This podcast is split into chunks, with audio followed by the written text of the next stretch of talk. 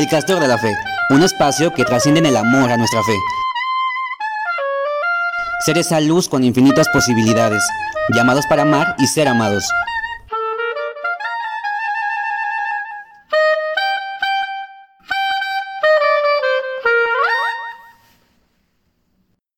Paz y bien, bienvenidos al Castor de la Fe. En esta ocasión vamos a hablar de la esperanza ante la pérdida, que es algo muy importante y que se está dando hoy en día. Y para hablar de este tema que es muy interesante, nos acompaña hoy la licenciada Giovanna Paola Estrada Hernández. Licenciada, bienvenida.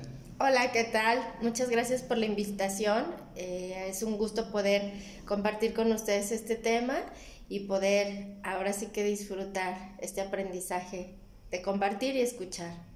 Así es, licenciada. Y yo creo que para empezar el tema, si nos podría iluminar, empezando con qué emociones debemos enfrentar pues en este duelo, cuando hay una pérdida, por favor. Cada persona eh, va a vivir una pérdida de manera diferente, porque las pérdidas nos van a significar pues no solamente relaciones con quienes amamos, a veces pueden ser emociones que se presentan porque es algo inesperado, algo para lo que no estábamos preparados y que también nos va a ayudar a reconocer qué es lo que hay que valorar. Cuando tenemos pérdidas, empezamos a tener reconocimiento de lo que hay que valorar y que a lo mejor anteriormente no lo veíamos. Las emociones que, que llegan a presentarse más ante la pérdida, pues hay tristeza, hay desolación, hay deseo de estar en esta ausencia distantes. También eh, se pueden presentar pues estados como de, poco este, deseo de comer, pocas ganas de estar con los demás.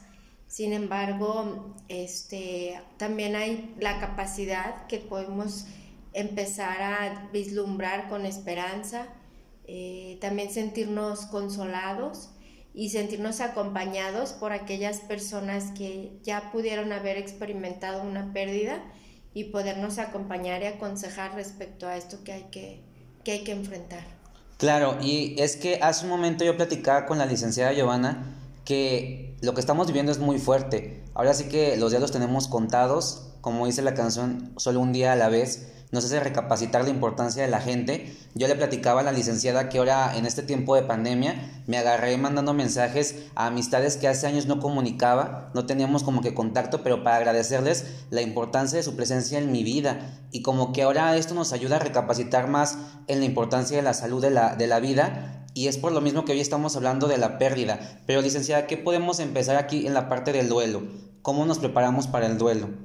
Bueno, algo muy importante es siempre estar conscientes de que todos los días perdemos algo, ya sea físico, eh, espiritual y pues en la parte emocional también. Todos los días vamos haciendo cambios porque vamos creciendo, porque nos vamos modificando y en esta manera de, ir soltando pues también tendríamos que ser muy conscientes que hay dos cosas que nos pueden sostener muy claro. Una es la oración, y la otra es la reflexión. Cuando nosotros nos sentimos cubiertos, protegidos, amados por la voluntad de Dios, es más sencillo reconocer estos elementos que a veces nos sacuden y que no logramos comprender.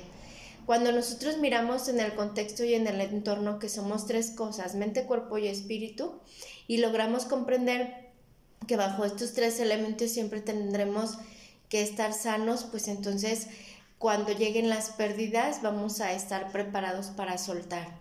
Si nosotros nos resistimos a la pérdida, porque bueno, las pérdidas o los duelos llevan es un proceso y el primer, el primer este momento de este proceso pues se conoce como la negación, donde muchas veces queremos cambiar o no aceptar esta realidad que tenemos que enfrentar.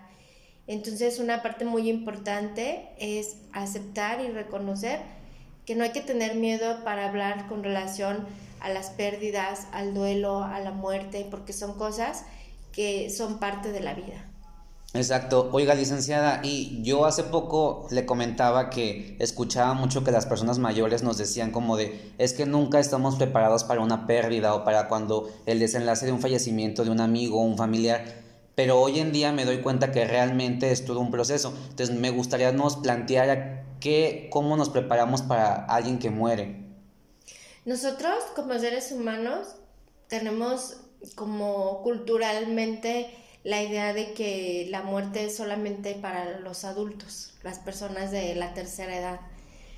Pero una realidad eh, muy palpable, muy clara es que pues eso es una falacia, no sabemos en qué momento eh, nosotros tengamos que tener que cruzar esta, este, este límite entre la vida y la muerte. Entonces, parte importante de prepararnos es primero ser consciente que es algo que todos vamos a vivir y que nuestros seres amados también lo van a vivir. Cuando nosotros tenemos conciencia de que la muerte es parte de la vida, entonces elegimos cómo vivir. Hay un autor eh, mexicano, Octavio Paz, que él dice, si tú sabes cómo quieres morir, vas a saber cómo vivir. Cuando una persona no te ha platicado, no te ha descrito, no ha imaginado cómo le gustaría morir, difícilmente va a tener claridad de cómo está viviendo. Si yo quiero morir rodeada de gente que me valore, que me ame, eh, que, que admire lo que yo pude compartir con ellos, pues en vida es como lo tendré que hacer. Entonces, sí es una reflexión y una parte importante que debe estar dentro de nuestro proyecto de vida. ¿Cómo me gustaría morir?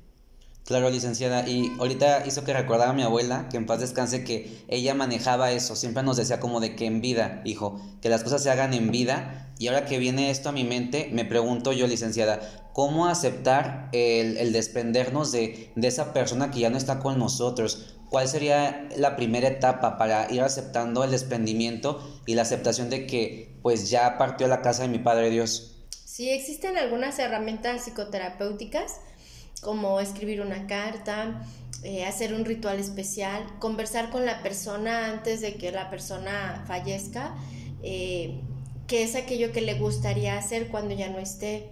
Y cuando nosotros conversamos y cumplimos estos deseos, logramos tener mucha paz. No nos debe de dar temor hablar sobre la pérdida o la muerte como algo este, triste nada más, sino también como aquello que puede ser dignificante, que puede ser honorable y que también nos puede llenar de mucha alegría el, darle esta tranquilidad y seguridad a quienes soltamos de saber que aquello que ellos deseaban como, como platicado en vida este, fue realizado. Entonces esto también da mucha tranquilidad, da mucha paz y existen muchas series de rituales propuestos desde diferentes enfoques psicoterapéuticos para poder hacer estas este, eh, maneras dignificantes y valorativas de la persona que estamos soltando.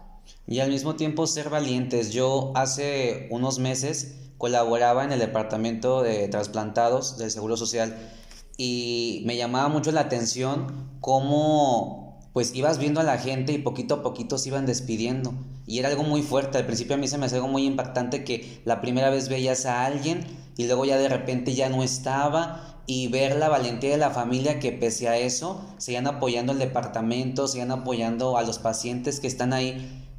¿Qué, qué, qué, es el proceso que se debe de llevar ahí, licenciada? ¿Cómo es que viven ellos ese, ese proceso? Sí, es un proceso como muy particular. Cada persona lo va a vivir en base a sus manera de relacionarse, a sus deseos, pero ahora sí que como proceso de duelo, pues está una parte importante que es la negación. Cuando damos el siguiente paso, que es poder aceptar la realidad de que el otro va a partir, que ya no va a estar, entonces empezamos a preparar las conversaciones, las preguntas, los deseos, y esto nos da a nosotros y a la persona mucha tranquilidad para soltarle. Una vez que la persona ya no está y se van cumpliendo todos estos deseos, dignificamos mucho su posibilidad de vida. Hay personas que me han comentado, es que antes de que falleciera mi papá, le pedí que en sueños viniera a contarme cómo es el cielo. O recuerdo que hace unas semanas me dijo una paciente también, cuando mi papá estaba en, los últimos momentos de vida, yo le dije, papá, tú quédate tranquilo, yo voy a estar orando para que tú encuentres la luz. Y me llamó mucho la atención que cuando el Señor estaba ya en sus últimos momentos, me platicaba la paciente que el Señor le expresaba, ya estoy viendo la luz, por favor empieza a orar y estoy viendo la luz. Entonces, esta paciente le decía a su papá, por favor no te alejes de ahí, no tengas temor, yo estoy contigo, lo, lo tomó de la mano, me platica ella, y permitió este, escuchar cómo él iba a la luz hasta que dejó de respirar.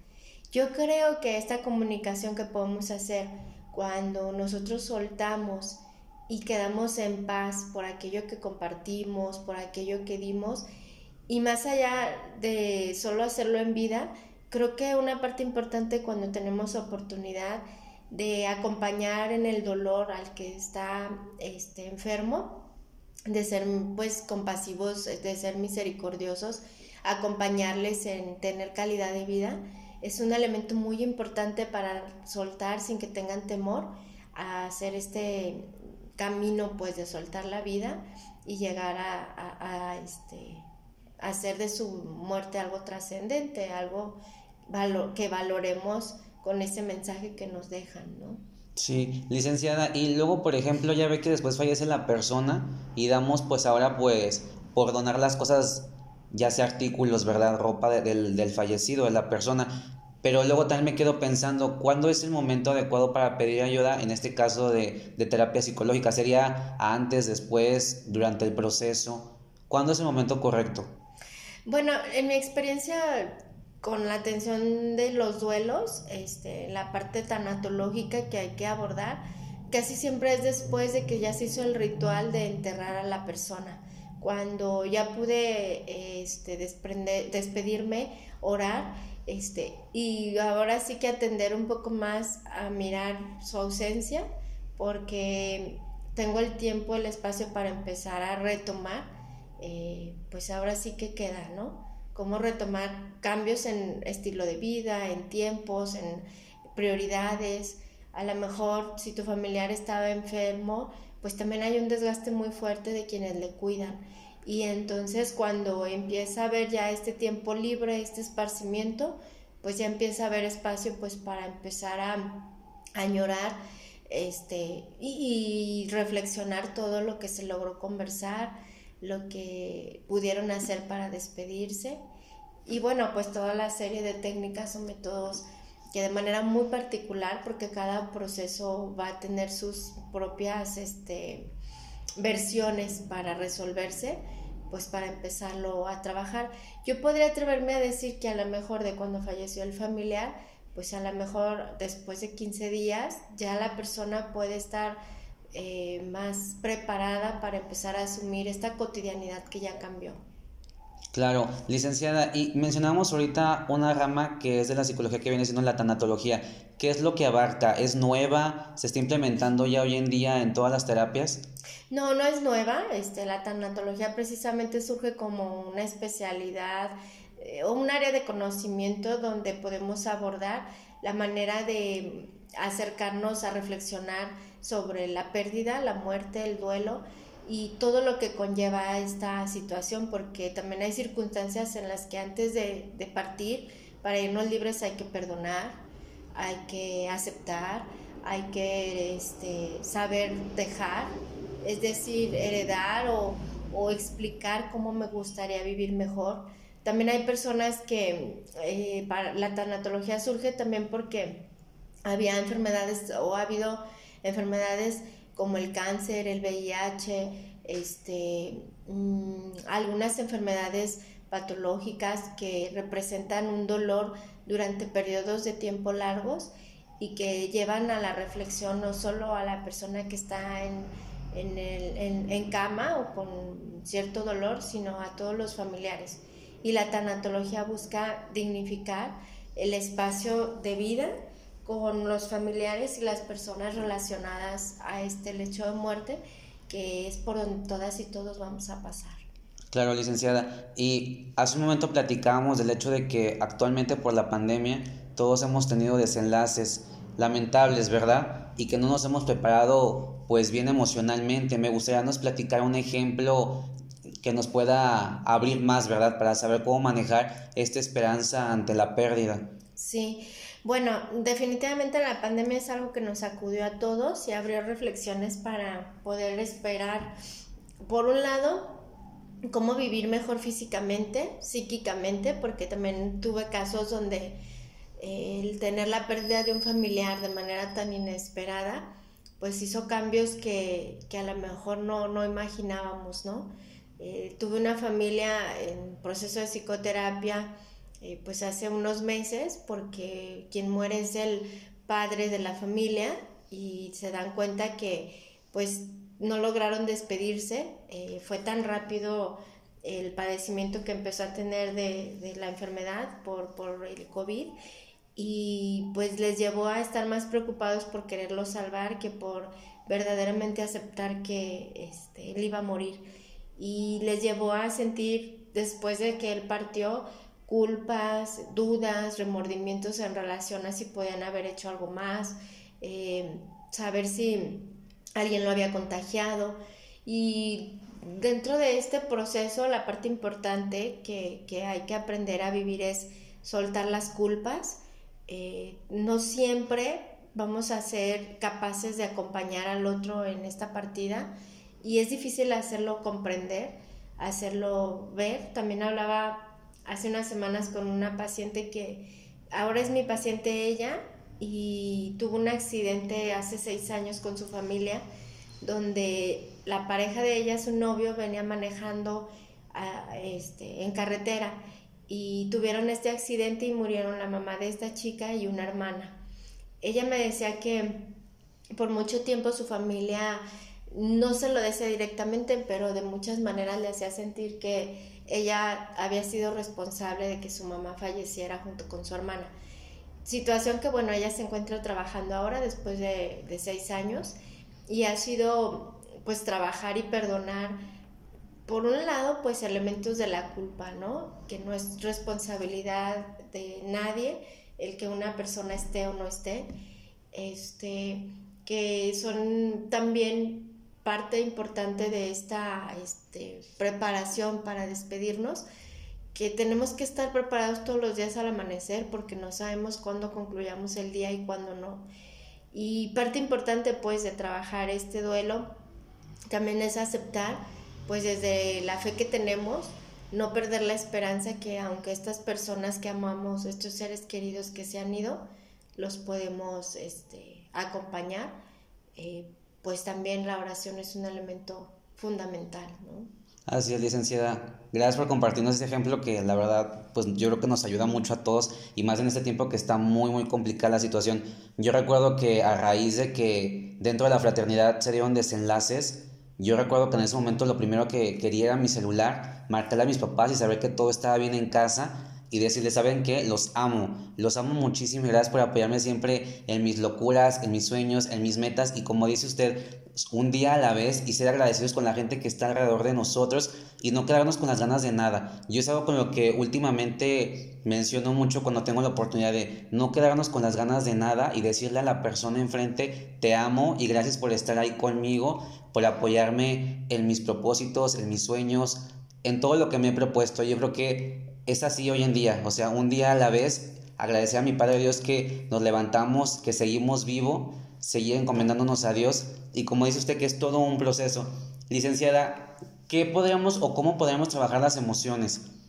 Por ejemplo, en este, como en el caso que estamos viviendo ahora, de que no sé, por ejemplo, yo me entero de que eh, a tal persona le falleció, por ejemplo, su papá o a mi mejor amiga le falleció una prima ¿Qué puede hacer? Porque muchas de las veces uno dice, pues no, no tengo palabras, inclusive uno va y los acompaña en el duelo y les dice, amigo o familiar, la verdad no tengo palabras, pero aquí estoy, estoy contigo.